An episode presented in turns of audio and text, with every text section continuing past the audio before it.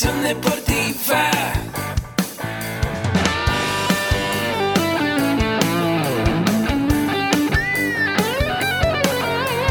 Yo soy Ahmed.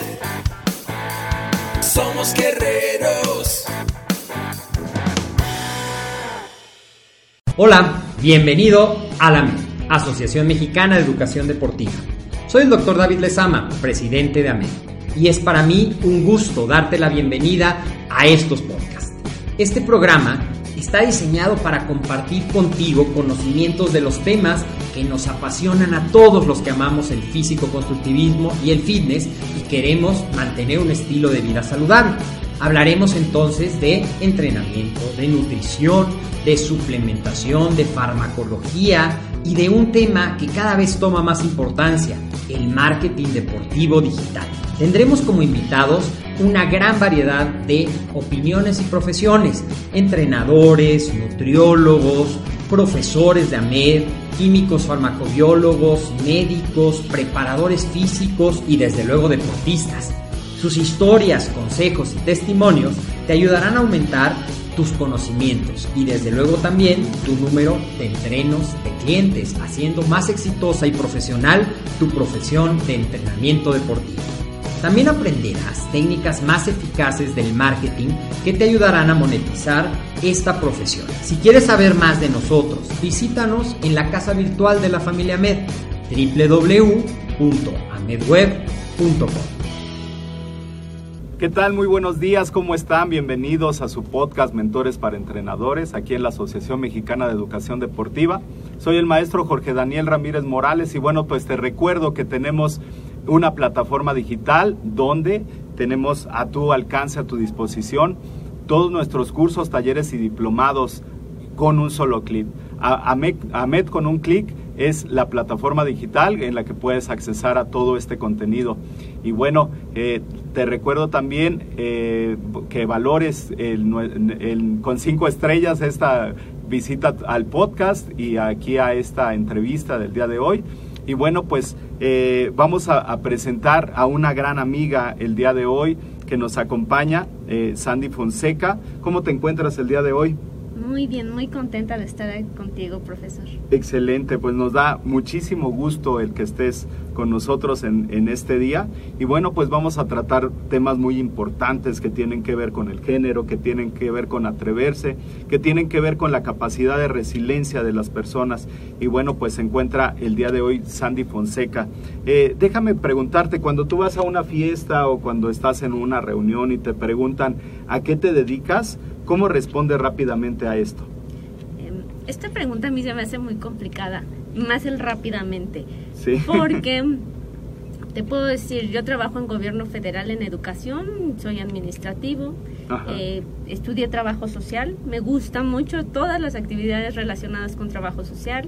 Eh, fui atleta de alto rendimiento, me gusta hacer ejercicio, me gusta cuando tengo oportunidad de entrenar a, a la gente. Eh, soy motociclista, me gusta mucho el, motociclismo de altruismo, me encanta, eh, me gusta pasear mucho con mi motoclub, que es Fantasmas Venustiano Carranza. Eh, me gusta hacer, en, cada momento que me dedico a algo, me gusta dedicarme al 100, me gusta disfrutar de mi familia, me encanta, pero sobre todo me gusta disfrutarme a mí.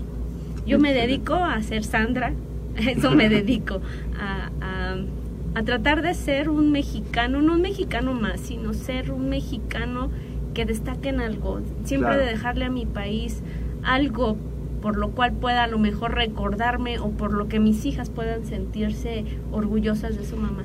Claro, y, y en este sentido, bueno, pues algo muy importante que son estos logros deportivos que bueno pues ya pues, eh, eh, pasas a la inmortalidad por haber logrado un campeonato mundial en, eh, kickboxing en el 2005 en Moscú. Y bueno cuando ya van más a detalle y te dicen oye y eso del kickboxing qué es por qué entraste de qué se trata qué les qué les respondes ante esto Mira, yo les digo, el kickboxing para mí fue un cambio de vida pero también fue algo que llegó a mí sin buscarlo. El kickboxing eh, llegó a mi vida después de haberme divorciado y yo caí en ese estereotipo que te dice la sociedad, te divorcias y estás como segregada y eres la mujer indefensa que no puede hacer nada. Pero un día eh, iba yo en el metro con mis niñas, diario las llevaba y las traía a, mi trabajo y me percaté que un tipo nos venía siguiendo. Eh, yo me daba cuenta que nos seguía a nosotros porque a mí se me ocurrió decirles a mis hijas, vamos a jugar. Mis niñas tendrían, no sé, a lo mejor 8 y 10 años. Les dije, vamos a jugar un juego. El que llegue al último vagón gana. Entonces el chiste era que en cada estación nos teníamos que este, cambiar de vagón, recorrer el vagón y cambiarnos al siguiente. Entonces así lo hicimos, ellas iban jugando y yo venía viendo al tipo que venía atrás de nosotros y era ya una persecución. Me, me percaté y dije, pues no puede ser que se esté subiendo y bajando al vagón, ¿no? Entonces, al llegar a la última, al último vagón, el, metro no iba tan lleno, eh, me doy cuenta que él viene entonces trato de enfrentarlo, mis niñas se quedan arrinconadas, lo trato de enfrentar eh, como pude, con groserías, este, con mis mochilas que traía, gritando. Finalmente la gente reaccionó y pues sí hubo gente que se paró y le empezó a decir de cosas. El señor se salió, ya ni, ni supe, a lo mejor me quería preguntar cómo me llamaba o a lo mejor yo me imaginé que me quería saltar o no supe ni qué quería, ¿no? Pero en ese momento que él se baja, volteo a ver a mis niñas y veo una escena donde está la más grande abrazando a la chiquita y están llorando las dos y este incluso la pequeña está temblando. Y en ese momento me cayó la culpa.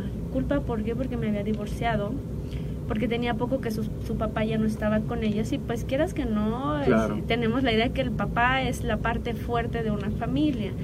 Entonces me cayó esa culpa, dije, estas niñas no se sienten protegidas, no sienten que alguien las pueda cuidar.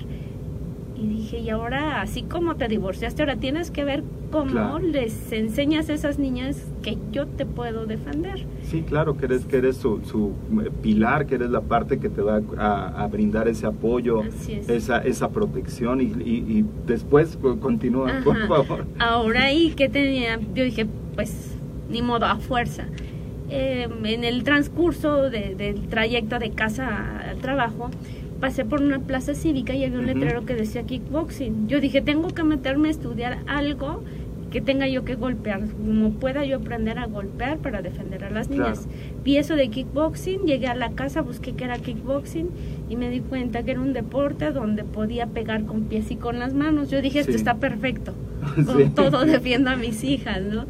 Entonces, este voy a la plaza cívica y me encuentro a un jovencito, jovencito, unos siete años más joven que yo, yo en esa época tenía 29 años, este, y me acuerdo que lo primero que escuché fue una canción de Moenia, que era un grupo que a mí me gustaba mucho, y dije, ay, qué padre.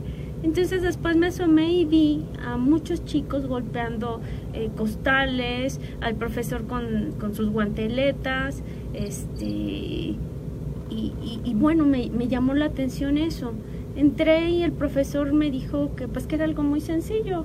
Le dije, yo lo que quiero es defender a mis hijas y me dijo, bueno, puede ser que te sirva para eso. Ni siquiera me lo aseguró, me dijo, pero ¿qué te parece si tomas una clase y, y te das cuenta de lo que es? Claro. Y ya me quedé, bueno, finalmente esto, a los dos meses el profesor me pidió que subiera un ring una pelea. Y yo le dije, no, yo no vine a, eso. Yo nada más quiero ver si puedo defender a, mis hijas, ¿no? Me dijo, bueno, ahora yo te pido el favor. Yo quiero que me dejes ver si lo que te estoy enseñando sirve. Y, la verdad como fue una persona que me inspiró muchísima confianza y que, que hizo que, que, yo creyera en mí. Dije, ok, lo hacemos. Le dije, pero si me pegan, me bajo. era absurdo, ¿no? El si me pegan. Él me dijo, no, vamos a hacer esto. Si yo veo que te pegan y te lastiman, paro la pelea. Sí. Me dijo, pero quiero que pienses esto. Esto no es una pelea. Esto es un juego.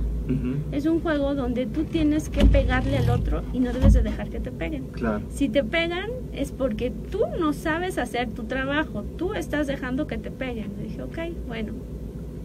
Subimos y la verdad es que fue algo facilísimo. Le gané a la chica con la que peleé en el, a lo mejor en el segundo round ya, ya la chica ya no aguantaba, no tenía condición física, este, y muy rápido, muy fácil. Bajé de ahí y me dijo, ¿cómo viste? Le dije, está fácil y está divertido. Sí. Y me dijo, ¿cómo ves? ¿Qué ganaste? Y yo le dije, una medalla de oro. Me dijo, no, ganaste confianza. Claro. Dice, ¿ya ves lo que puedes hacer? Le dije, sí. Y bueno, de ahí en adelante este profesor me empezó a meter a, a pelear. Hasta que después ya fueron tres campeonatos nacionales. Ajá. Y, y ya después del subcampeonato mundial, campeonato mundial. Pero así, o sea, llegó Claro. de la nada este, este deporte a mi vida. Pero, sí. pero creo que, bueno, se dan esas circunstancias, se da toda esta, eh, eh, esta reacción ante, ante el defender a tus hijas, eh, pero no creo que venga nada más de ahí. O sea, yo creo que viene también de la, de la parte eh, de la historia, de, de- de decir, bueno, pues me acabo de divorciar, ¿qué voy a hacer con mi vida? ¿Cómo voy a defender a mis hijas? Yo creo que, que se da todo este eh, como una olla de vapor ahí llena de muchas cosas y encuentras ahí en el kickboxing eh, una especialidad en la cual, bueno, pues te desarrollas súper bien y, llegas, eh, pero algo que se me hace súper importante es que rompes con toda la teoría del entrenamiento. Nos dice la teoría del entrenamiento, bueno, yo veo las cosas así porque, bueno, pues es mi, es mi profesión y, y- bueno, pues también es mi formación académica. Entonces, eh, empiezo a ver la metodología del entrenamiento y nos dice que la, la iniciación de- deportiva se da entre los 4 y los 6 años de edad, ¿no? Entonces, bueno, rompes esa teoría del, del entrenamiento y bueno, eh, ¿qué edad tenías cuando empiezas a competir ya a nivel nacional? Pues entre 29 y 30. Ok, De hecho, recuerdo muy bien que mi entrenador cuando vio mi acta de nacimiento me dijo, no nos van a dejar pelear. Y yo dije, ¿qué podemos hacer? Me dijo, a ver, déjame ver qué hago. Después me enteré que pues él eh, decía que yo tenía menos edad. Mi complexión y pues el tono de piel y demás creo que ayuda un poco a- Claro. a, disimular la edad. Entonces él sí, él dijo que yo tenía 20 años en lugar de 30, pero bueno. Y así empecé a pelear, yo era muy ligera, Ujú. apenas alcanzaba los 45 kilos. Entonces, además de ser ligera, pues mido unos 58 eh, y pues no me veía muy grande, entonces sí se la creían. Ok. Y, y- y lo más importante que él alguna vez me dijo, no importa que los demás se la crean. La única persona que me interesa que se la crea eres tú. Claro. Y me decía, eres peleador, porque a mí eso siempre me costó mucho trabajo asimilarlo. Me decía, eres, eres peleador y, y tú puedes. Yo traía también un problema emocional muy fuerte. Eh, yo de niña tuve un abuso sexual eh, por parte de- del esposo de una prima de mi mamá y eso te lleva a tener muchos, eh, muchas situaciones en donde tu autoestima está muy baja Claro. Eh, y, y- y, pues lamentablemente antes la gente estaba muy cerrada a ese tipo de temas y lo mejor era callarse y no decir nada. Eh, y, y no había el acercamiento de los padres de decirte que no te toquen, que no te hagan, que o tú habla, tú di. Yo traía muy inmerso ese problema, que también incluso yo creo que conflictó mucho mi matrimonio, pero el kickboxing me ayudó a sacar todos esos problemas Claro. eh, empecé a creer en mí, que, que- que en ver lo que yo podía hacer, lo que era capaz de hacer, porque siempre el tener ese tipo de situaciones de, de abuso y luego el tener un divorcio, pues sí, sí te merman mucho Claro, en, un- en en esta sociedad, sí. ajá, este, este tipo de sociedad donde se culpa mucho a la mujer, recuerdo Sí. que yo iba a bautizar a mis hijas y fui con el padre y le dije que, la, perdón, iban a hacer su comunión. Ajá. Y les dije que pues quería este, que ya hicieran su, su, su comunión y me dijo el padre, sí, pero su esposo le dije, no, soy divorciada. Y me dijo, no, usted tiene que traer al esposo. Me dijo, porque la mujer debe de aguantar todo. Nada de que se divorcie. La mujer debe de aguantar hasta que el papá se eche una canita al aire. Yo dije, me enojé mucho porque la verdad es que esa no fue la situación de- del padre de mis hijas. Eh, más bien fue en madurez, es un buen hombre, es una buena persona.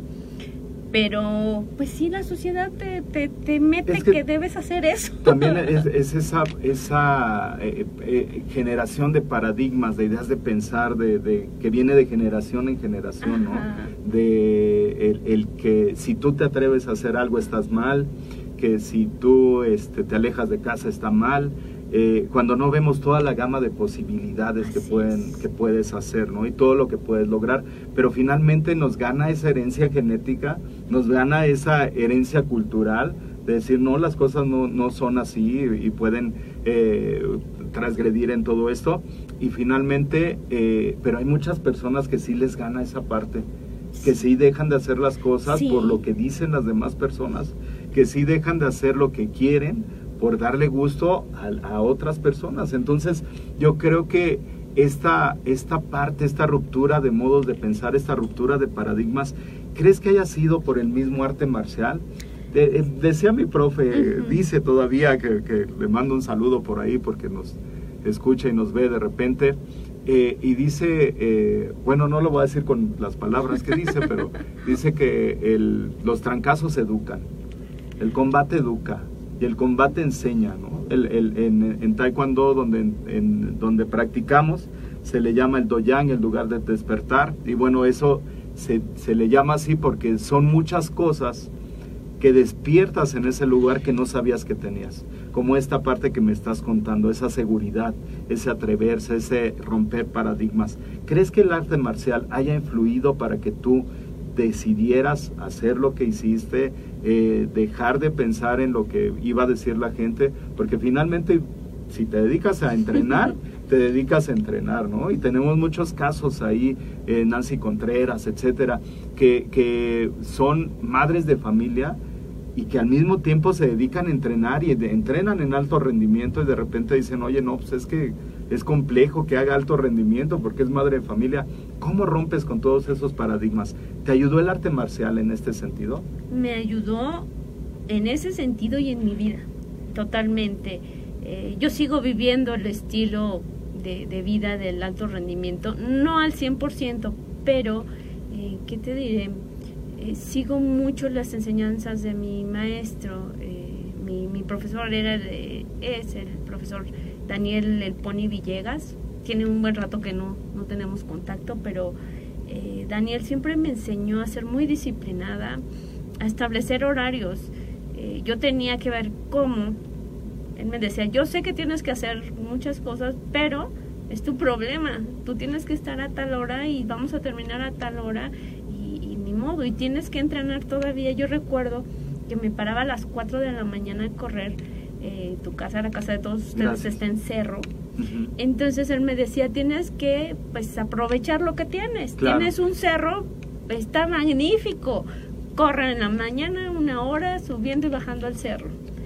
Y pues ahí me veías a las 4 de la mañana, a las 5 tenía yo que estar en la casa porque tenía que meter a bañar a las niñas, darles desayunar, prepararlas y salir a la, a la escuela que nos quedaba lejísimos, mi trabajo a dos horas, entonces hasta allá llevaba a mis niñas y había muchas cosas que Daniel me, me, me, decía que debía hacer, como eh, una vez te lo platiqué, ir en el metro con tacones, con todas las mochilas cargándolas y equilibrándome sin agarrarme de nada porque ahí iba yo practicando mi equilibrio. Entonces, eh, él me decía, no tienes tiempo de dormir, ok, te subes al, al micro, te subes, duérmete, tienes una hora para dormir en lo que llega al, metro. y luego tienes el metro y te puedes dormir tanto tiempo. Y sí, realmente aprendí a, vivir así.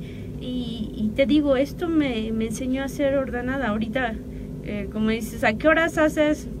¿Qué, ¿Qué haces, no? Digo, pues depende de la hora, voy a trabajar o estudio inglés o me vengo a tomar cursos con ustedes o me pongo a hacer ejercicio o estoy de motociclista o estoy viendo lo de cosmetología o...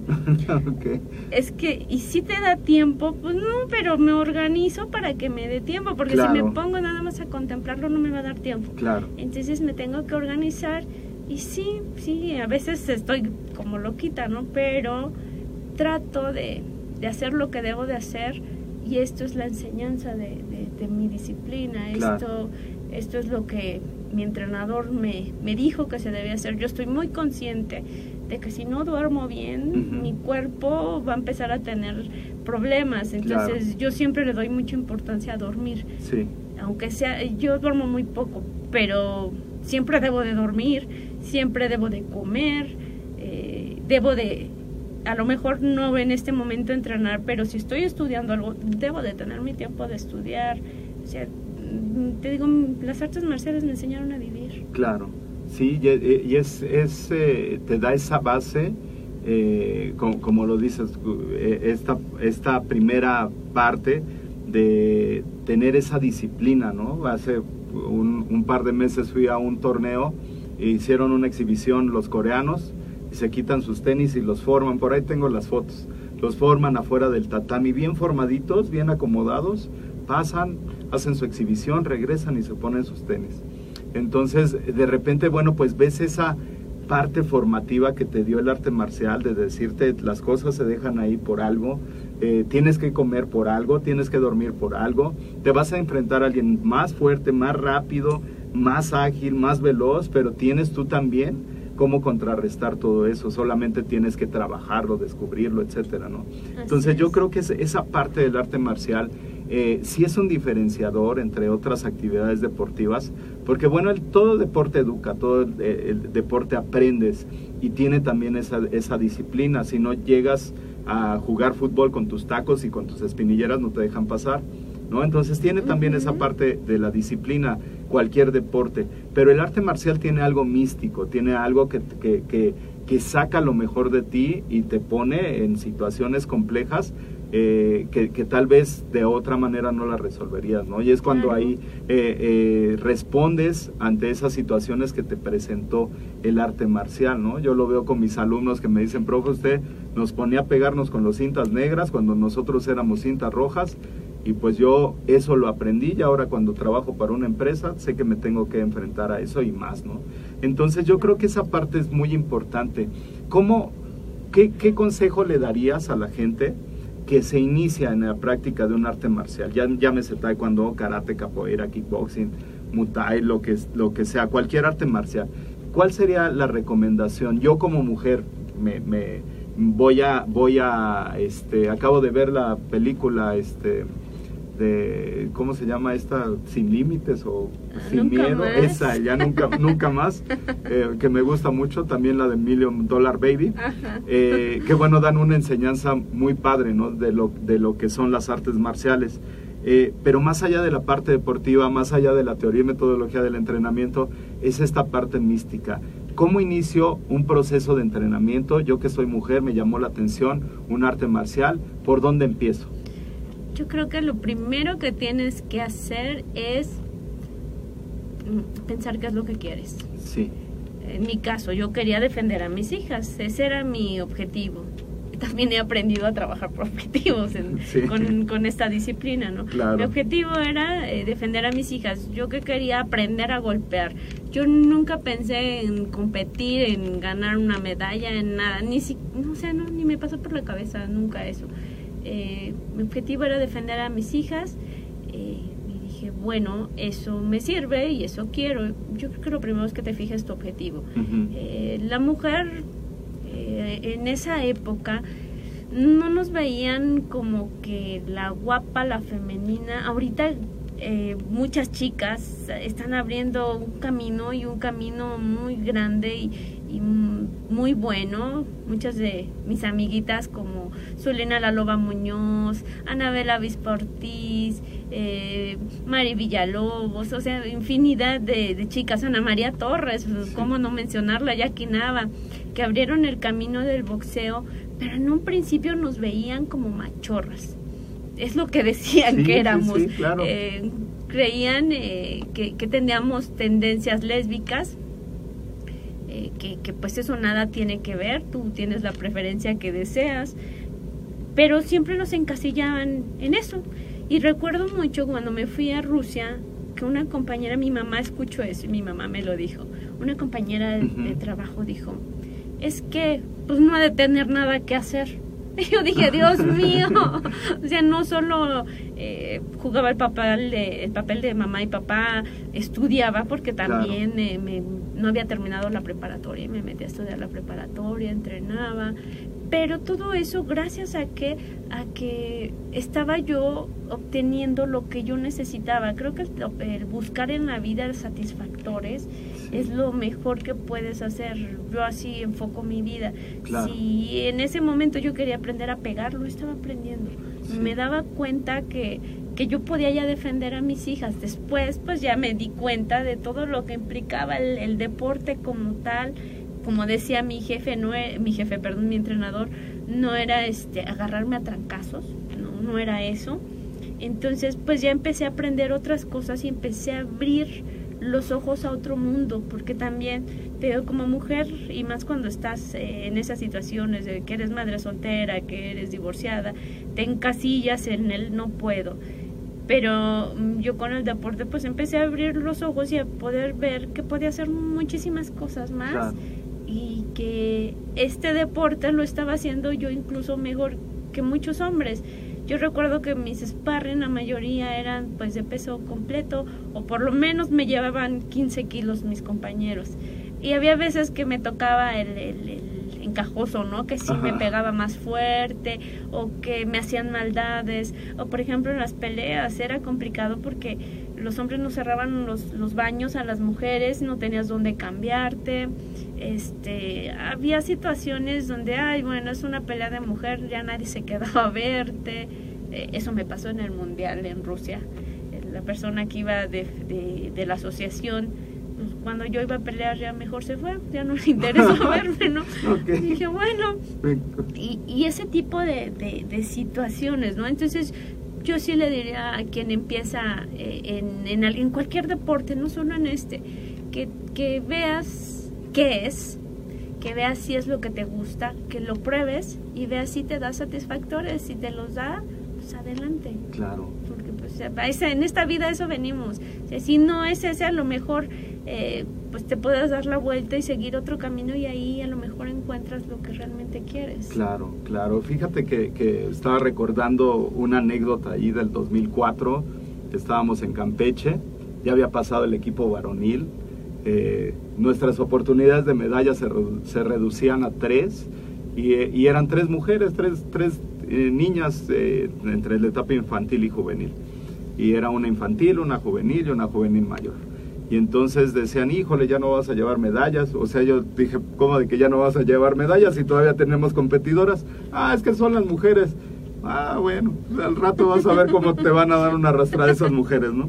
Y entonces eh, en el 2004 eh, mi hija quedó en, segundo lugar nacional y otras dos competidoras. Después de ahí repuntaron y fueron excelentes competidoras toda su vida competitiva. Se, empezó a forjar de ahí. Siempre la UNAM en, el, en, el, taekwondo se ha, habido, se ha visto favorecida eh, en cuanto a medallas eh, muchas veces por las mujeres. Y, y a veces los entrenadores pues no vemos esa potencialidad que tienen y decimos, híjole, como mencionaste hace rato, híjole, pues es que ya les toca a las mujeres, qué bárbaro. En una ocasión estaba peleando mi hija y le, eh, en un entrenamiento y le dicen, ah, es que es con ella, es que es mujer. Y le dije, híjole, ¿por qué lo dijiste enfrente de ella? Le ha puesto una rebambaramba al chavo que dijo eso y ya como que dijo, no, pues ahí muere. A veces no, no entendemos esas potencialidades que tienen. A veces eh, menospreciamos el trabajo, a veces eh, existe mucha misoginia en todos los ámbitos, no nada más en el ámbito deportivo, ¿no? de repente eh, eh, gente que no te deja crecer, que no te deja avanzar. Y, y, bueno, yo más que eso lo veo como que se presentan ustedes como una amenaza. Y una amenaza que te va a mover todos los paradigmas y que también, bueno, pues dentro de la asociación te van a decir, oye, pues ¿Cómo de que todos los hombres, que no los preparaste? ¿O qué ganan las mujeres? ¿Qué pasó? Entonces yo creo que ha, crecido mucho, eh, pero bueno, todo eso es en base a muchos esfuerzos que ustedes han hecho. En ese sentido, acabas de mencionar a excelentes boxeadoras que, bueno, no llevaron un camino fácil, ¿no? O sea, yo creo que es algo muy complejo. Eh, una vez que, que, que ya tenemos este primer paso, ya definí mi, objetivo, me gustó el, el Muay eh, ¿Cuál sería el siguiente paso? ¿Cuál sería el siguiente escalón que podría recomendarnos? Ya estoy dentro de la práctica, todavía no en la práctica deportiva, hago actividad física y bueno, pues voy a mis clases de taekwondo, que me gusta sudar, me gusta estar este, alegre, pegarme, etcétera. ¿Cuál sería el siguiente paso para, para esta, potencializar esta práctica y llevarla hacia el deporte? Pues yo creo que el siguiente paso es el compromiso y la disciplina. Debes de darte cuenta, otra vez, fijarte un objetivo, ok, quiero pelear, ¿por qué quiero pelear? Quiero subirme a un ring forma amateur, nada más quiero hacer una peleita, a ver qué se siente bajarme, o me quiero dedicar a esto, o empieza alguien, como en este caso mi entrenador, con el gusanito de imagínate que fueras campeón nacional, imagínate, es muy fácil pelear, se te ha hecho fácil, a lo mejor no está difícil llegar allá, a lo mejor ese es el, punto, ¿no? Yo cuando a mí me lo comentó mi, mi entrenador, lo primero que le dije fue, estás loco. y me dije, me dijo, tienes el potencial, y yo le dije, yo no creo, Dani no creo poder, me dijo, no creías poder venir a entrenar y lo estás haciendo. Le dije, pues sí, ¿verdad? Y me dijo, entonces, dice, te aseguro que siendo campeón nacional vas a, defender mucho mejor a tus hijas. Le dije, pues sí. Me dijo, ¿no confías en lo que yo te estoy enseñando? Le dije, no, sí, sí confío. Entonces, le dije, bueno, ok, vamos a ser campeones nacionales. Y, y entonces ahí empezó otro tipo de entrenamiento, ya algo más especializado, más específico. Este, ya empezamos a llevar algunos ciclos de entrenamiento, ya mi entrenador estaba muy al pendiente de lo que comía, algo que sí pasó. Eh, pues en esa época, pues más imagínate, trabajando en gobierno que realmente no ganas mucho, ¿no?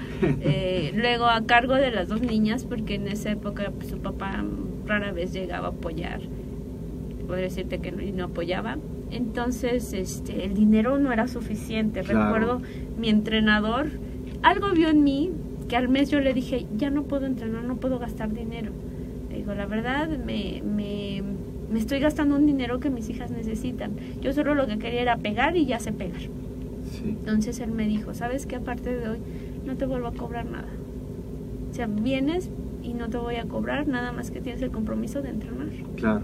La verdad, eh, te digo, fue una persona que, que se ganó todo mi cariño, todo mi respeto y, y pues sí, yo siempre traté de trabajar para retribuir lo que él daba por mí, porque daba todo. Claro. Entonces, este, pues ya cuando él me, me propuso ese objetivo del campeonato nacional, dije, pues es lo menos que puedo hacer por él tengo que hacerlo y también pues yo tengo que ver si soy capaz de llegar hasta allá, ya, ya, llevo, ya esto se me ha hecho muy fácil, ¿no? Sí.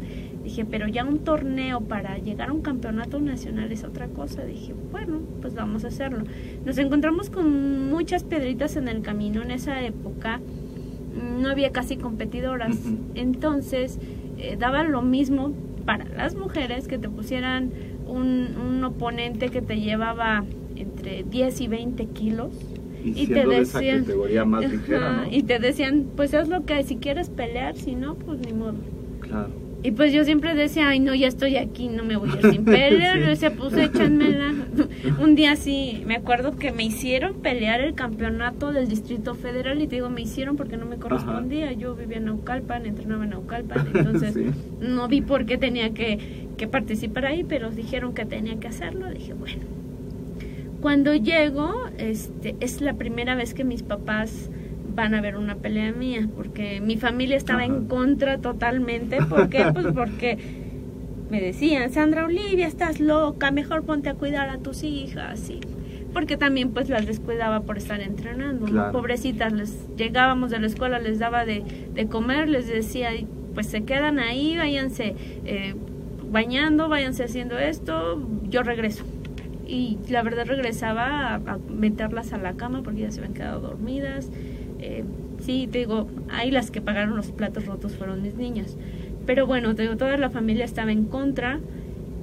Y la primera vez que me fueron a ver fue cuando estaba yo en ese torneo ya para el mundial. Ya había sido yo tres veces campeona nacional, sí.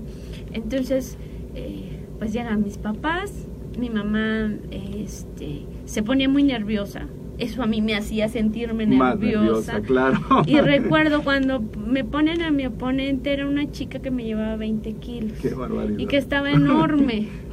Entonces, este, yo vi la cara de mi mamá y la vi así como que toda asustada. Dije, la torre, no se vaya a enfermar mi mamá. Le va a dar un ataque aquí. Pues me puse a pelear, pero la verdad es que yo daba golpes y volteaba a ver a mi mamá y de repente me entraron varios golpes pues por ese descuido porque volteaba a ver a mamá y me recibían con el trancazo.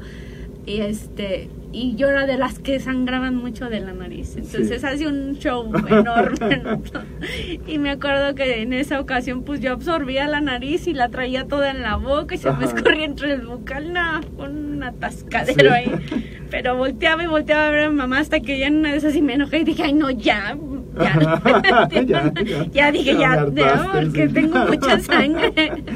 y bueno, eh, gané esa pelea a mi mamá. Yo ya, a mi mamá que empezaba a gritar, Sandy, pégale. Dije, ay, no, ah, ya, ya, estamos bien, ya vamos a darle. en la misma sintonía. Sí, este, y pues bueno, ese, ese lo, lo gané pues bueno, esas son otras de las cuestiones que yo creo que uno tiene que valorar, ¿no? Claro. Mm, a lo mejor es importante un campeonato, pero para mí lo más importante creo que fue esa unión, que también el deporte ya logró una unión familiar. la familia, claro. Porque yo, debido a la situación esa del abuso sexual, la verdad para mí mi familia, eh, yo me había separado de ellas, viviendo con ellos, pero yo era algo que estaba ahí, a lo mejor como una mesa, una cama, no un integrante de la familia.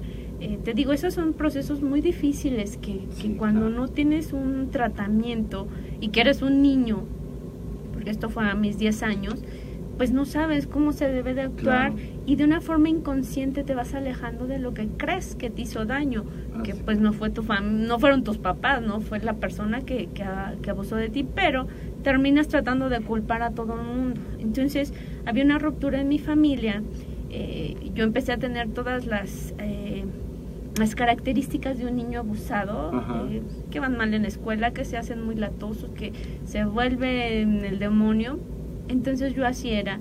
Tenía muchos problemas con mis papás. Entró la adolescencia, pues fue peor. Eh, y, había esa desconexión. Cuando empiezo a tener estos logros deportivos, hace cuenta que al principio yo era así, ah, porque también este, eh, cuando me embaracé no me había casado, entonces terminé pobrecita de mi familia, ¿no? Así de que era todo lo que no se debe de hacer, aquí está. y este entonces empiezo a tener esto del deporte que me hace eh, ser una persona más tranquila, la disciplina, que, que el, esa, esa oportunidad que el deporte me daba de sacar todo lo que tenía, porque el costal se convertía muchas veces en, en, esta persona que abusó de mí, o se convertía en alguna situación que no estuvo bien en mi matrimonio, o se convertía en no tener dinero, y entonces descargabas todo en ese costal, ¿no? Entonces, eh, te digo, eso también me ayudó a que se fuera unificando mi familia. Ya empezaban a ya no ser la hija que estaba aparte o la hija que se había embarazado o la hija que no había terminado la escuela. No, ya empezaba a ser su hija la deportista, la que de repente eh, el gobernador del estado la tenía entre sus invitados especiales, ya era la hija que estaba estudiando, ya era la hija pues que estaba más centrada hablemos más o menos centrada. Entonces, el deporte también unificó a mi familia.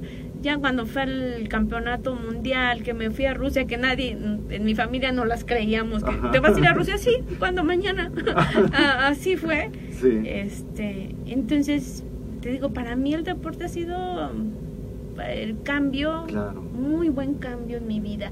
¿A partir de qué? De miedo, del miedo de ser madre, del miedo de, de quedarte sola, de ser divorciada y el tener, eh, el tomar decisiones y después el ser consciente de la disciplina, del compromiso que tienes y luego se viene o sea, el amor de mi familia, pero viene algo más, el amor a mi país, ahí es donde ya empieza donde cuando de repente nos damos cuenta que va a haber un torneo en el que el premio es eh, un boleto a Rusia para el campeonato mundial, pero a mí la asociación que lo hace en esa época no había federación, ahorita me parece que ya está lo de la federación de kickboxing, esa asociación a mí como mujer me pidió cinco campeonatos que ni existían. Por eso me hicieron pelear el campeonato del Distrito Federal, porque yo decía, ¿por qué?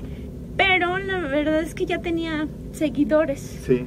Este, entonces, pues convenía yo que, que me llevaran a las peleas. Eh, te digo, cuando viene lo de Rusia, pues mi vida vuelve a cambiar en base al deporte. Y te digo, el deporte no solo afecta a quien lo está haciendo, sino es un grupo de gente, ¿no? Tu familia, lo he platicado con otros, otros atletas, ¿no? Eh, sí es mucho sacrificio, es mucho, no puedo ir a una fiesta, no me puedo desvelar, no puedo eh, tomar, no puedo fumar, no puedo, no puedo mil cosas. Y aparte sumarle, tengo que mantener a las niñas, tengo que hacer de comer, tengo que hacer tareas, tengo que hacer, entonces sí es como estar bastante restringido. Pero si aprendes a sacar lo bueno de todo eso, pues está súper padre porque eh, de, de haber terminado así como a lo mejor como una mujer sufriendo por todo y diciendo que la vida me ha tratado muy mal, que me ha dado cosas eh, muy lastimosas, que por eso no he crecido al contrario. Yo digo, gracias a Dios, yo creo que Dios me ve, bueno, yo creo en Dios.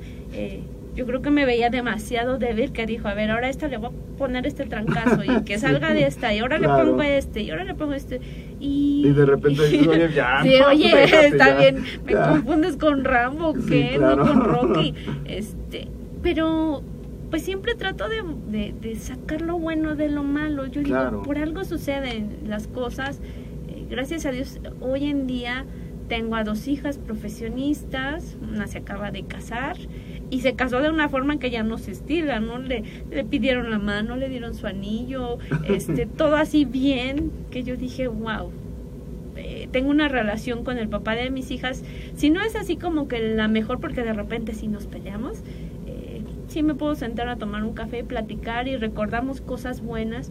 Eh, los dos estamos conscientes que tuvimos problemas, que a lo mejor fue falta de madurez, estábamos muy niños los dos y, y, yo veo cuánto he crecido a raíz de mi deporte. Entonces yo siempre que puedo hablar de cómo me transformé como persona, como mujer, siempre lo hablo porque digo, a lo mejor eh, una persona que me escuche, a lo mejor una, dice, pues si ella pudo, ¿por qué yo no? Claro, se va a motivar, sí, y, y, si hay un cambio a raíz de que me escuchen, yo estoy más que servida, pagada por la vida y por Dios, y digo, qué bueno que me metió en este mundo así a veces complicado, pero, pero muy, muy padre. Así es, pues eh, fíjate que nos estás dando consejos súper importantes para la gente que, que, que se inicia en esta, esta práctica. Y eh, bueno, pues nos has dado muchos consejos y nos has enseñado bastante eh, de cómo es este proceso.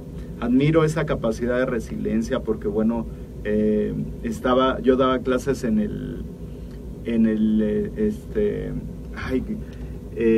Centro Infantil Guadalupano, es un, este, un internado infantil, y de repente pues un alumno no quería entrenar y yo dije, pues ¿por qué no quiere entrenar? Le digo al padre, oiga, pues no quiere entrenar a este niño. Y me dice, no, no, castíguelo, no, ¿cómo lo va a castigar? O sea, a ver, ¿por qué no quieres entrenar? No, pues es que eh, pues acaban de detener a mi, a, a, mi tío, este, yo perdí a mi papá en una lucha de narcos, acabo de perder a mi tío y bueno, pues, híjole, dice uno, qué barbaridad, qué, qué, qué capacidad de resiliencia debes de tener para enfrentar esos embates de la vida, ¿no? De repente eh, lo convencí a que entrenara y ver a uno de los mejores alumnos que tenía, eh, por esa gran capacidad de resiliencia, de enfrentar, de sacar lo mejor de, esos sucesos malos, como nos no los has venido ahorita comentando. algo muy importante, ya nos diste el, consejo de primero fijar un objetivo, posteriormente eh, tener disciplina para hacerlo eh, pero después de esto, hay mucha gente que inicia, pero a la hora de los trancazos se sale. se bajan del barco. Y eso pasa yo creo que en todas las artes marciales. Llega un momento en el que tienes que usar el equipo de protección, debes de comprar tu equipo de protección y eso ya te da la pauta de que ya van a empezar los trancazos de adeveras, ¿no? Todo, o sea, te pasaste dos o tres meses brincando, con música, todo lo que tú quieras, pero llega un momento en que ya empiezan los trabajos, los trancazos de, de adeveras.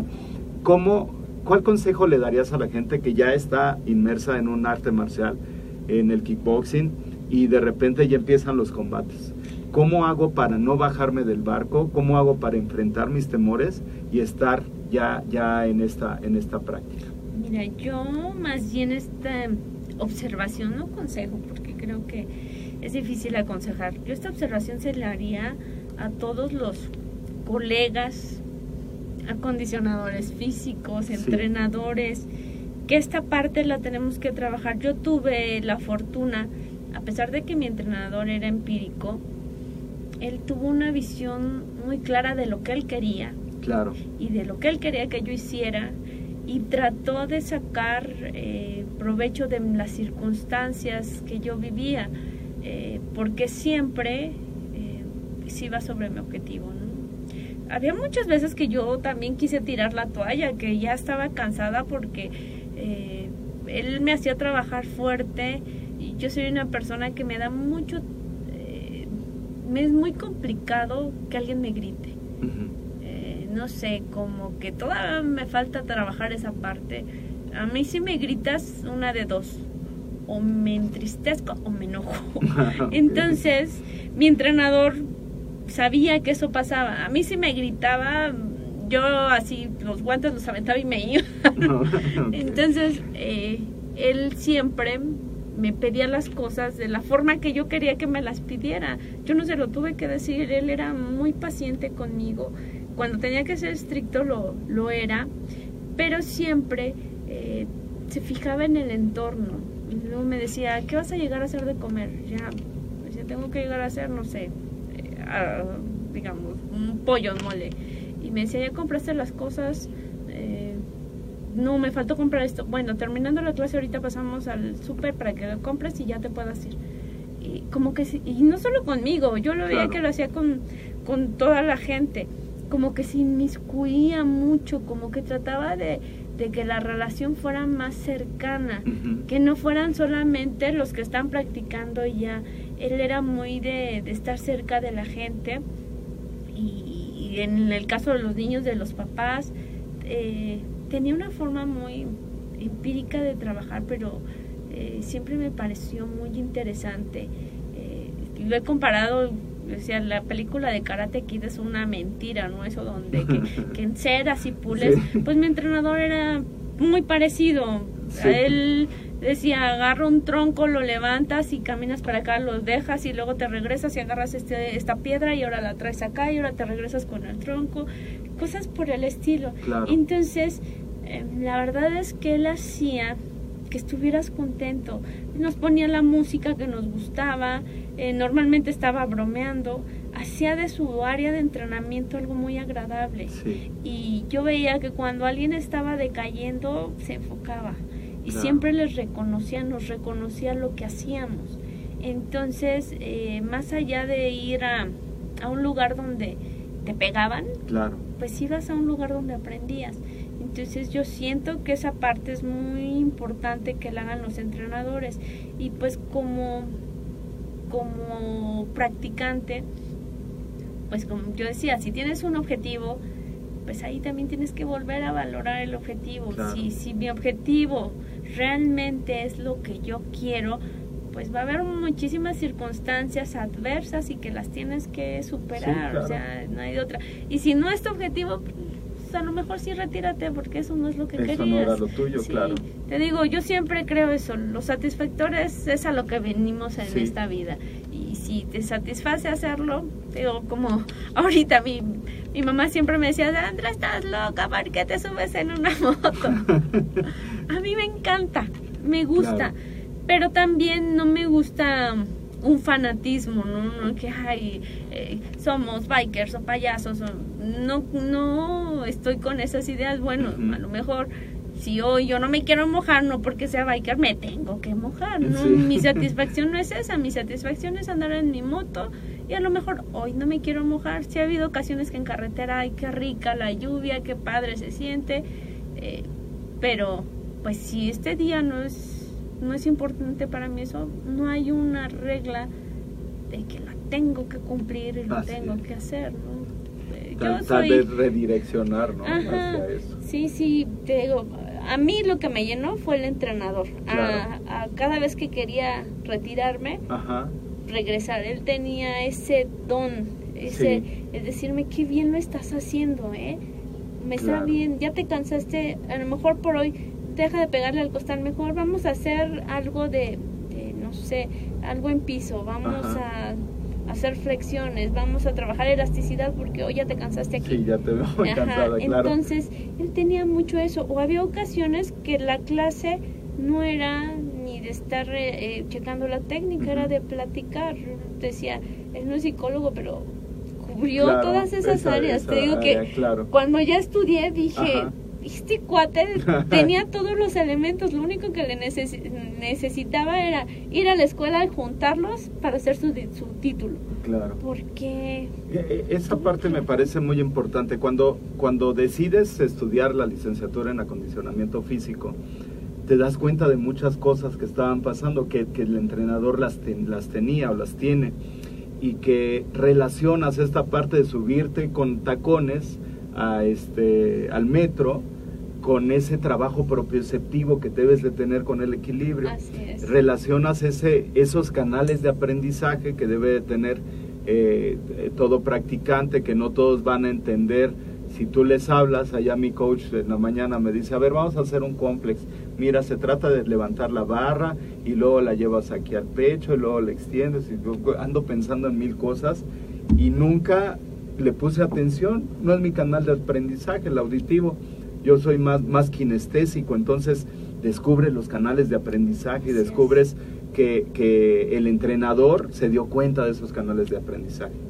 ¿Cuál sería la recomendación, tanto para entrenadores como para la gente que, que, entrena, en, en, iniciar un proceso educativo? Ya tiene, eh, lo acabas de mencionar, el entrenador tiene todos estos elementos, pero le falta algo muy importante, un título y una cédula profesional, porque bueno, tal vez no toda la vida va a estar en ese local dando clases, tal vez se tenga que desplazar y va a necesitar el, avalar esos conocimientos que tiene. ¿Cuál sería la recomendación en ese sentido para que una persona inicie un proceso educativo? ¿Por qué, te, ¿Por qué empezaste tú también? ¿Qué fue lo que te motivó a hacer la licenciatura en acondicionamiento físico? Mira, Em, después yo de pasar el proceso como atleta, de, tuve la suerte, y te lo digo suerte porque eh, de kickboxing no sé, pero eh, creo que la única que ha estado en Los Pinos con tres diferentes presidentes he sido yo. Sí. no sé si mis compañeros, hay, hay, incluso ha, habido ocasiones que yo digo, ¿por qué? y lo platico con mi Dios, ¿no? ay Diosito, ¿por qué me mandaste a mí? Sé que este otro profesor que ha hecho mil cosas, es una maravilla de peleador y yo soy la que está. Yo dije, bueno, ahora sí que me tocó. Eh, también así, eh, yo entré a trabajar al Instituto del Deporte de Naucalpan gracias a una persona que creyó en mí, que no me conocía, pero escuchó esta historia. Claro. ve, cómo sí cambia, a veces cómo sirve de algo platicar ¿no? tus vivencias. Este señor, el licenciado David Sánchez Guevara, que fue presidente de Naucalpan, presidente municipal, escuchó hablar de mí, escuchó esta plática y le llamó la atención bueno, total, eh, me sumo a su campaña, quedar como presidente. Yo no quería trabajar, no quería saber nada de políticos porque tres veces me habían, eh, me habían eh, dicho que me iban a dar una beca vitalicia. tengo oficios, uno firmado por Vicente Fox, otro por Felipe Calderón, donde tú dices, eh, ya la tengo en las manos, pero con nadie te dice, no, no es un deporte olímpico, así es que vete para otro lado.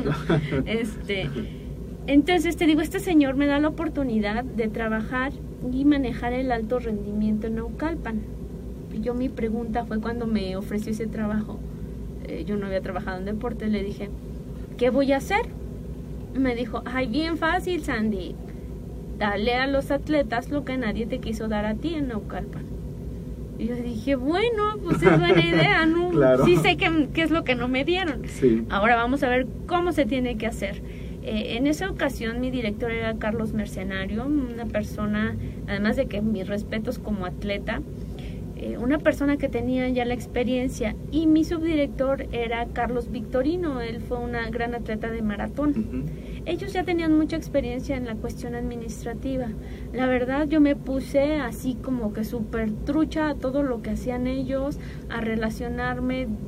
Carlitos Victorino me dio la pauta de, de aprender. Todo lo que yo le preguntaba me decía, eh, Carlitos es una persona que le preguntas algo y empieza, recuerdo que en el año no sé qué, te cuenta toda, la historia, ¿no? De, y sobre todo de los maratones. Es un señor que tiene una biblioteca eh, así en, la cabeza totalmente.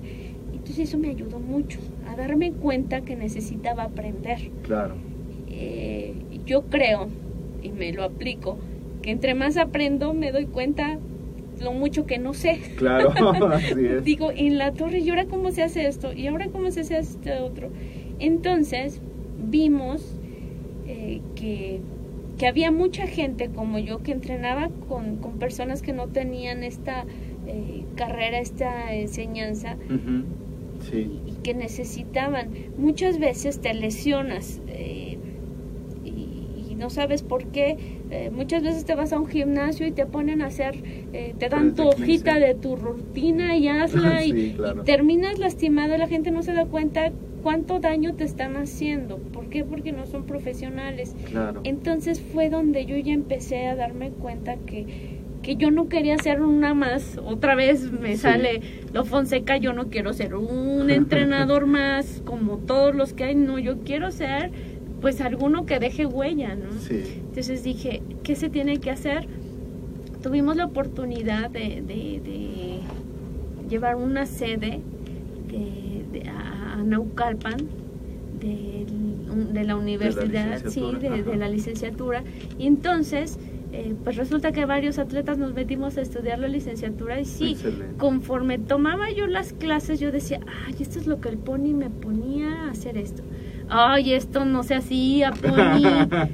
me acuerdo el día que me, que, me enteré que antes de una pelea no debía deshidratarme y él me deshidrataba 24 horas antes y yo iba así toda que me moría de sed y él decía que era mejor que porque así si me pegaba el agua no formaba un colchón en mi estómago que hacía que me dolía más, algo así me dijo. Cuando ya estudié digo, no, pues les estabas ayudando a los, otros, iban a sonar más rápido. Pero te digo, más han sido los aciertos que yo digo, qué bárbaro, este tipo les sabía todo. Te mencionaba una vez en clase que yo soy muy mala para coordinar soy muy mala para las repeticiones, que yo tres golpes los puedo dar y que ni me sé los nombres de los golpes. Sí, pero este, em, si, si alguien me dice, da un upper, un jab, un, me voy a quedar así de, ah, espérenme. Entonces mi profe lo que me decía, mientras todos hacían una secuencia de 10 golpes, yo le decía, Ponino, no puedo, nada más me acuerdo de los primeros tres. Y me decía, a ver, escucha. Y se ponía a golpear el, el Me decía, ¿te das cuenta cómo suena diferente? Y yo sí. Entonces se ponía a, pegar y yo lo escuchaba y me decía, ¿lo puedes sacar? Yo, sí, a ver, así, así, así, así, sí. Lleva el ritmo. Sí. Entonces así yo podía sacar este, los golpes. Te digo, todo este tipo de situaciones, si mi profesor eh, hubiera tenido el conocimiento que, que imparte la universidad, pues sería pues otra cosa, ¿no? Yo hasta digo, a lo mejor hubiéramos llegado, si así llegamos a campeón mundial, pues no sé, porque fue de, forma amateur, ¿no? En el profesional peleé muy poco, ya sin él, y, la verdad sí me sentí muy perdida, pero a lo mejor hubiéramos llegado más arriba, ¿no? Entonces es donde me doy cuenta que, que hace falta esa profesionalización. Eh, yo ahorita estoy muy enfocada, me llama mucho la atención eh, la gente de la tercera edad, porque estudiando, tomando los cursos, me, me, me, he podido eh, dar cuenta que, que la gente muchas veces tiene enfermedades y tiene problemas por la falta de ejercicio. Claro. Y no solo por la falta de ejercicio, sino por la falta de conocimiento que con el ejercicio podrías evitar muchísimas cosas.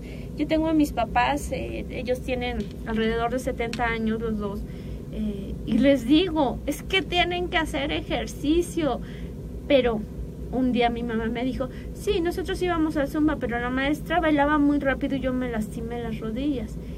Y ahí es donde dices, necesitas profesionales. Claro. Porque hasta una actividad que pareciera que, que no tiene complicación como el zumba, es muy diferente que la haga un profesor que hace toda eh, una musicalización que tiene que hacer eh, todo ese análisis musical para poner eh, los pasos de acuerdo a frecuencias cardíacas, que tiene que estar viendo cómo están sus, sus entrenos, cuáles son los padecimientos, qué edad tienen. A poner, vénganse todos a bailar y vamos a darle. Y te digo, volvemos a lo mismo, la gente no se da cuenta todo el daño que le estás haciendo. claro. Sí, entonces eh, yo ahorita estoy enfocada mucho en, en, en, ser un buen entrenador, pero yo quiero irme a la tercera edad porque digo, estamos en un país que un poquito va a ser de puros viejos y tenemos que ayudar a que pues la gente esté bien. Entonces, eso lo vas a lograr solamente estudiando. Así es. Porque así por muy buenos deseos, muy mucho que te guste, vamos a ver YouTube, me aprendo la rutina y se las pongo, pues no. No, y, y, lo peor, bueno, este, que, tuvimos la fortuna que nos acompañaras aquí en el curso de adultos y tercera edad, y mucho de lo que les platicaba es que, bueno, de repente te encuentras en la red de ejercicios, pero ejercicios que no son reales o no son para esa población. Entonces, bueno, sí, es, eh, esta parte me parece muy importante, todo este proceso que mencionas de la profesionalización, desde etapas infantiles, juveniles, rendimiento, tercera edad, etcétera. Y bueno, ¿cómo, cómo lo afrontaste en este sentido de decir, bueno, pues ya soy una excelente atleta, competí a nivel internacional, pero falta esta parte de la profesionalización. Me, me, parece un excelente consejo pues, para toda la gente que todavía no ha iniciado ese proceso, ¿no? que tiene, tiene la oportunidad de hacerlo. Y bueno, en esta, en, esta licenciatura, en esta licenciatura tienen la oportunidad de acoplarse a sus tiempos, ¿no? De acoplar a, a, que sigas entrenando gente, pero te sigues preparando, trabajas en plataforma, trabajas de manera presencial y bueno, pues vas abarcando más conocimientos.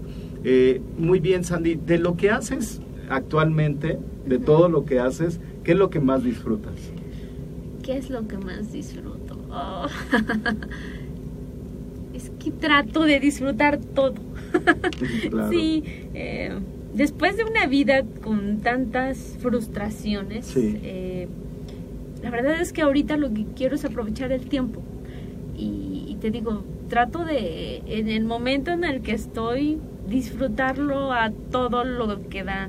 Eh, te digo, incluso las cosas que pudieran ser malas, digo, a ver, a ver, vamos a buscarle. Algo tiene que tener de bueno esto malo, ¿no? A ver, vamos a... Ah, ya le encontré, entonces vámonos por ahí. Y, y, esto malo ya se convirtió en algo bueno. Entonces yo, ahorita la vida me ha enseñado eso, que tengo que disfrutar lo mejor que, que sea todo lo que me brinda, desde la comida. Yo antes de, de irme a Rusia, mis papás nos consentían mucho, gracias a Dios en la casa nunca faltó comida. Entonces mi mamá era de las típicas mamás de que ah, al niño no le gusta el agua simple, no, no, que no se la tome, vamos a hacerle su agüita de, mm, mi mamá no fue de refrescos, pero sí, vamos a hacerle su agüita de limón. Y, ah, no te gusta esa carne, no, no, ponle esta otra. Entonces, aprendí mucho a que si no me gusta, no. Cuando nos vamos a Rusia, eh, eh, yo me fui, no gané, más bien, gané todos los torneos que me habían pedido, los cinco campeonatos, pero supuestamente se iban a, hacer una rifa de los boletos a Rusia en la que no se me invitó, yo no supe quién hizo el... Y cuando llego a Rusia veo que hay una persona profesional, veo a unos chicos que yo no los vi en los campeonatos, en los cinco que a mí me hicieron pelear, y yo dije, ¿qué hicieron? Y el, el, el, la persona que iba como representante de esa asociación, yo le dije, ¿por qué están ellos y por qué yo no participé? Y me dijo, porque yo me traje a los mejores y tú no eres de los mejores. Yo le dije, ah, pues te voy a demostrar que estoy soy la mejor. Y total, pero esto te lo comento porque eh, yo tuve el apoyo por parte, yo trabajaba en la SEP, bueno, sigo trabajando, por parte de mi sindicato. Entonces eh, le, le, metí un escrito a la, a la presidenta del Sindicato Nacional de Trabajadores de la Educación, donde yo le decía, soy una trabajadora, eh, mamá divorciada, dos hijas, bla, bla, bla, tengo esta plaza, además, solicito un apoyo. Tengo, he logrado tres campeonatos nacionales, hay un campeonato en, en Rusia, le mandé toda la documentación y yo dije, eh, siempre eh, me he aplicado eso, no, ya lo tengo, vamos a ver si sale el sí. Yo dije, bueno, se lo mande, en mi caso me va a hacer. Pero resulta, yo tenía que estar en, en Moscú el 20, me parece que el 20 2 de septiembre, algo así. Resulta que a mí el 24 me hablan a las 8 de la noche para decirme que al otro día yo salí a Rusia. Yo dije, pero o sea, ¿cómo? Sí, tienes que venir por tu boleto a las 10 de la mañana porque a las 12 sale el... No, a la 1 sale el vuelo. En Reforma vas a la agencia y te vas al aeropuerto. Y yo así le hablé a mi entrenador, le dije, oye, que nos vamos a Rusia.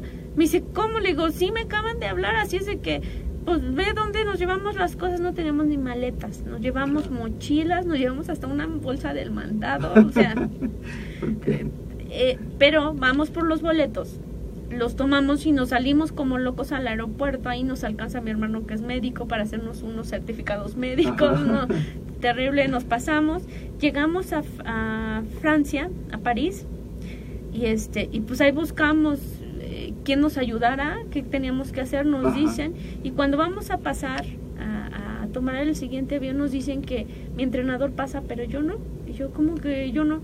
Sí, está mal tu boleto. No nos fijamos, tenía mis, mis apellidos invertidos.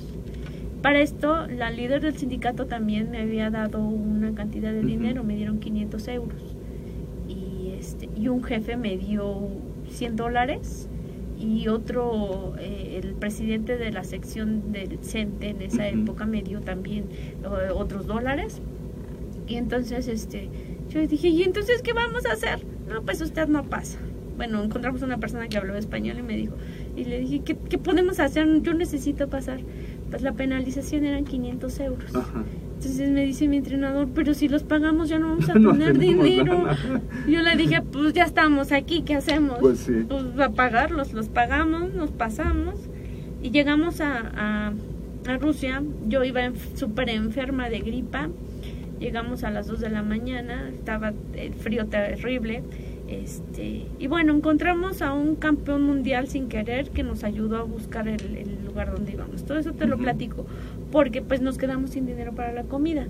Nuestro eh, hotel incluía el desayuno, era la Villa Olímpica, nos incluía el desayuno. Y bueno, ¿qué hacíamos? Bajábamos a desayunar y nos robábamos todo lo que se podía ahí en el pan, el agua, todo. Entonces, hubo un momento en que pues ya yo peleaba y regresábamos y pues no teníamos comida. Entonces, los dólares que tuve los pudimos cambiar por rublos y este pero tenemos que buscar qué comer. Entonces yo le decía a mi entrenador, ahí hay un mercado, debe de ser más barato que como en México. Nos fuimos, buscamos y había un lugar donde le daban de comer a la gente indigente. Entonces íbamos a comer ahí, nos daban, o en un plato de cartón, nos daban así arroz. La primera vez yo pensé que era arroz con caldito, porque se veía rojito. Un pan que era como una medianoche, pero durísima, durísima, salada y un poco de col cruda. Yo en mi vida había probado la col. Bueno, el primer día le agarro con la cuchara y le absorbo el caldito y era pura grasa. O sea, no era ni caldito, estaba espantoso. Me alimenté mucho tiempo de eso. Entonces créeme que cuando regresé a México, pues no le hice el feo a, nada. A partir de ahí todo me gusta, aunque se mueva, lo que sea y es a lo que iba, que doy gracias a Dios de tener que comer. Entonces vuelvo a lo mismo, de entre lo malo hay que sacar lo bueno. Eh, a lo mejor tienes un divorcio, a lo mejor es madre soltera, a lo mejor es papá soltero. Bueno, hay que ver qué salidas tienes. El, ser el, jefe del barco también tiene sus, sus, sus, este, sus pro, ¿no? En mi casa mandaba yo y se hacía lo que yo quería y mis niñas tenían que obedecer Y yo siempre les dije, ah, no les gusta, pues cuando tengan hijos se desquitan con ellos. y ahora les da mucha risa, ¿no? Que les digo, ya viene, ya me lo viene el tiempo que se van a desquitar. Entonces, este, pues esa es otra de las partes benéficas que te da eh, el poder tener tú esa decisión. Claro. El poder hacer o no hacer algo, que es a lo, a lo que vamos con esta plática, ¿no? Sí. Tú tienes que decidir en tu vida por lo bueno y por lo malo y, y depende de ti si quieres ver lo malo, si quieres Claro. ver lo malo bueno. Claro, y, y- y bueno, pues esta, esta parte, eh, siempre hago esta pregunta y bueno, pues la gente me, me contesta muchas cosas muy, muy elocuentes, muy padres, pero esta parte de disfrutar todo lo que se presente, la verdad es que me, me- me deja un gran sabor de boca, ¿no? Esta, esta experiencia que nos dices que puede haber situaciones adversas, pero bueno, pues tienes que sacar lo mejor de ello, ¿no? Entonces, padrísimo esta, esta, esta pregunta de qué es lo que más disfrutas hoy en día. Si pudiera regresar el tiempo y vieras a Sandy en el 2005 o antes eh, de empezar un proceso educativo, eh, no la parte deportiva, sino esta parte de que ya dices, bueno, tengo que hacer mi licenciatura, eh, y, y andarías men- medio indecisa y te vieras y te dijeras, oye, empieza a estudiar, ¿qué te dirías? te va a cambiar tu vida. Definitivamente. Eh, ahora no solo soy un deportista, ahora ya soy un profesional y platico con mis compañeros. Otra vez puede ser compañeros de gran nivel, pero hay sí hay ocasiones donde puedo decir, no, estás mal, eso no es así, Así es. tienes que hacerle así y, y, em- la gente empieza a verte diferente. Claro. Eh, y también tu cabeza empieza a trabajar diferente. Claro. Ya tienes, bueno, al menos en mi caso, siento más responsabilidad con mi país, con la sociedad y sobre todo con las personas que yo pueda tener entrenando conmigo. Eh, yo tenía un grupito eh, cuando trabajaba aquí en, en Naucalpan Ajá. yo iba a un grupo de zumba, me encantaba, ¿no? Yo había cosas que decían, no, el maestro no sabe, pero bueno, yo lo hago y busco la forma de no lastimarme, ¿no? Se va el maestro, deja el grupo votado, me piden mis compañeras, pues ¿por qué no lo das tú? Les dije, a ver, yo no soy de zumba, pero me gusta bailar. Les dije, ¿qué les parece? Vamos a hacer esto. De lunes a jueves les doy acondicionamiento físico, a lo mejor les meto kickboxing, les meto box, algo de atletismo, y los viernes hacemos zumba. Yo veo cómo, pero me aprendo unos bailes, ¿no? Entonces que dije, lo primero que tengo que hacer, pues tengo que investigar bien lo del zumba, tengo que meterme, tengo que estudiar, este, y bueno, vamos a, a llevarnos las cosas así. Pero, te digo, entre más aprendo, Claro. más me doy cuenta que me hace falta aprender. Así es. Y, y, y, y empiezas a ver a gente como, para mí, tú eres una persona que yo digo, "Ay, sabe mucho, yo quiero ser como él, quiero aprender. Y, y hay muchos maestros que, eh, que, que en la licenciatura puedo decir, algunos fueron buenos, algunos fueron malos, algunos fueron pésimos. Pero de los buenos, eh, lo que a mí me queda es las ganas de ser como ellos. Claro. Eh, porque no es lo mismo oír hablar a alguien que no tiene preparación a alguien que la tiene. Y yo sé que alguien que tiene preparación difícilmente me va a lastimar o va a lastimar a la gente. Y, y te digo, ese es el compromiso que tengo. Y el decir, sí, si tú estudias va a cambiar tu vida, por supuesto, por supuesto, dejas de ser el maestrito de, de, de- de- de baile o de, o de levantar pesas, pero que solamente te da el papelito y tienes Claro. que hacer eso, o que te aprendes la rutina en YouTube y, y la pones, que eh, dejas de hacer eso porque ya los alumnos te pueden preguntar algo Claro. y, y tú ya das todo un contexto de por qué un movimiento, de por qué levantas así, de por qué corres así. O sea, es un mundo totalmente diferente. Claro. Sí, yo, yo, yo veo esa, yo, eso es lo que me diría. Así es. Mu- pues muchísimas gracias, Sandy. Eh, pues ya casi para finalizar, menciónanos un libro, una película o una serie que te haya impactado y que le pueda recomendar a la audiencia que nos está viendo el día de hoy. Híjole, pues la película que tú dijiste hace rato fue mi parte, algo así. Eh, una vez un compañero de trabajo me dijo, quiero que veas esta película, que fue la de Nunca Más, porque se relacionaba eh, bastante mi situación eh, en mi matrimonio. Les digo, hubo desavenencias, hubo falta de madurez de ambos, porque también yo no decía, ay, si me hizo esto y yo no le hice nada, no, yo también fui muy canija. Este, pero hubo violencia intrafamiliar y, y yo no me sabía defender le he dicho al papá de mis hijas, órale, a ver, ahora sí. Pero te digo, bueno, ya los dos tenemos la madurez de, de, tener una buena relación, una cordial relación. Este, pero sí, eh, esa película fue muy, muy fuerte en mi vida. Y, y de ahí fue donde también tomé la frase esa de, de, mientras tú duermes, el otro se está preparando para aniquilarte, ¿no? Y que es una forma de de presionarte cuando quieres hacer algo. Eh, también tuve una vivencia que, que, me hizo también un cambio fuerte. Eh, fue justamente la, la, primera vez que fui a Los Pinos, que me, me, recibió el presidente Vicente Fox. Eh, fue la época donde estaba la campaña de la no violencia contra la mujer. Tuve la oportunidad de platicar con él. Yo lo que quería era mostrarle mis, mis medallas. Traía mi medalla de, de, de oro y la de plata.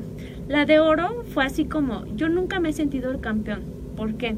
Porque la medalla de oro fue porque en mi categoría no llegaron más competidores y fue así de, ten, ya te ganaste tu oro, eres el campeón del mundo, ya.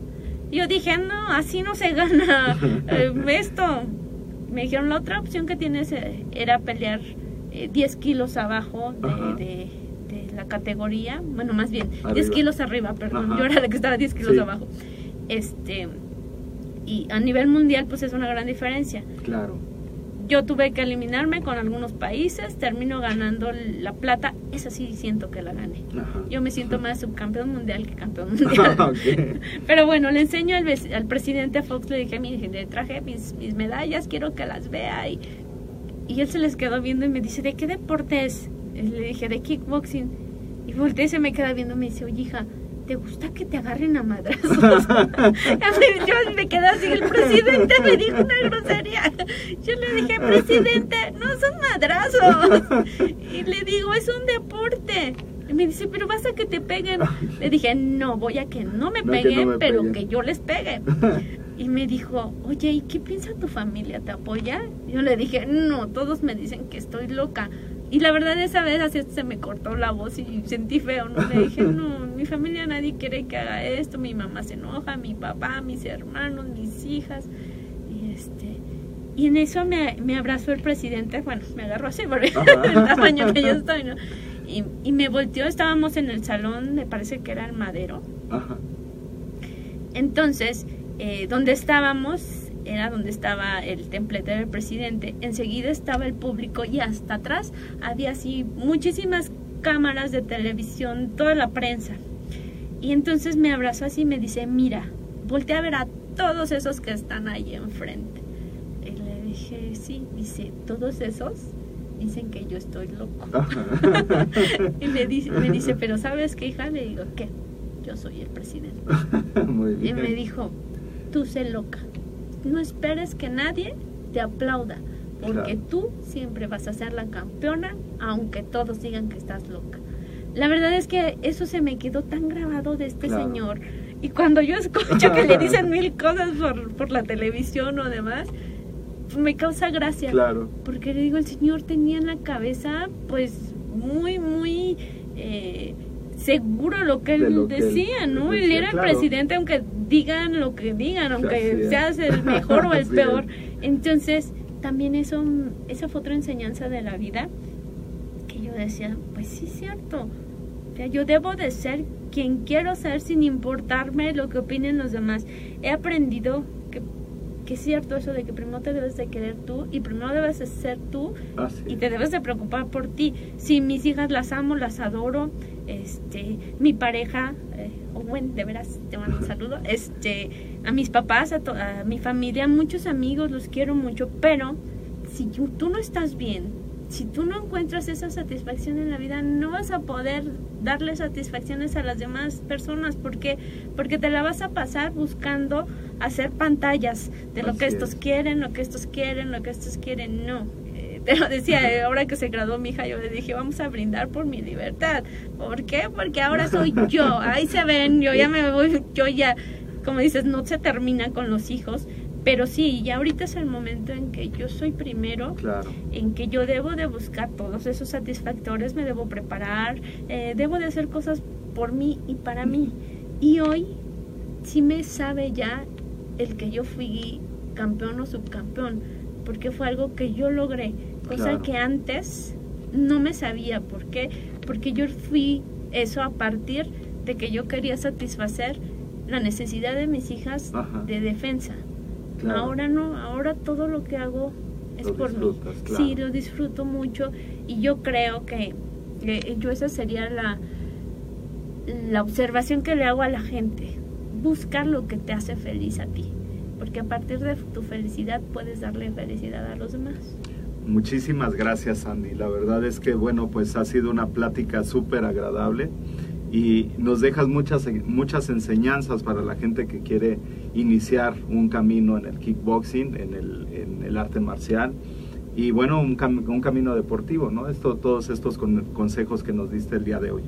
Eh, ¿Cuál sería la mejor manera de contactarte por Facebook, en tu correo electrónico? ¿Cómo se puede poner en contacto la gente contigo? Por Facebook. Sí, te aparezco como Sandía Fonseca. Muy bien. Entonces, bueno, pues eh, tus datos de Facebook los vamos a tener en las notas del programa. Claro, y bueno, pues te agradezco muchísimo por esta entrevista. Y bueno, pues esta AMED es tu casa. Y bueno, pues cuando, cuando gustes, aquí estamos a tus órdenes. Muchísimas gracias. a ti, profe, muchas gracias. Gracias, gracias, Muy bien, pues muchísimas gracias a todos los que estuvieron con nosotros hasta el final de la entrevista. Mucho aprendizaje, mucho eh, que aprender de resiliencia, mucho eh, que aprender de enfrentarte a la vida, de enfrentar los retos. Y bueno, pues eh, muchas gracias. Nos vemos la próxima semana con más entrevistas aquí a mentores que han hecho grandes logros en el deporte y en la parte del entrenamiento. Entonces, muchísimas gracias por estar con nosotros en Mentores para Entrenadores. Nos vemos la próxima semana. Gracias.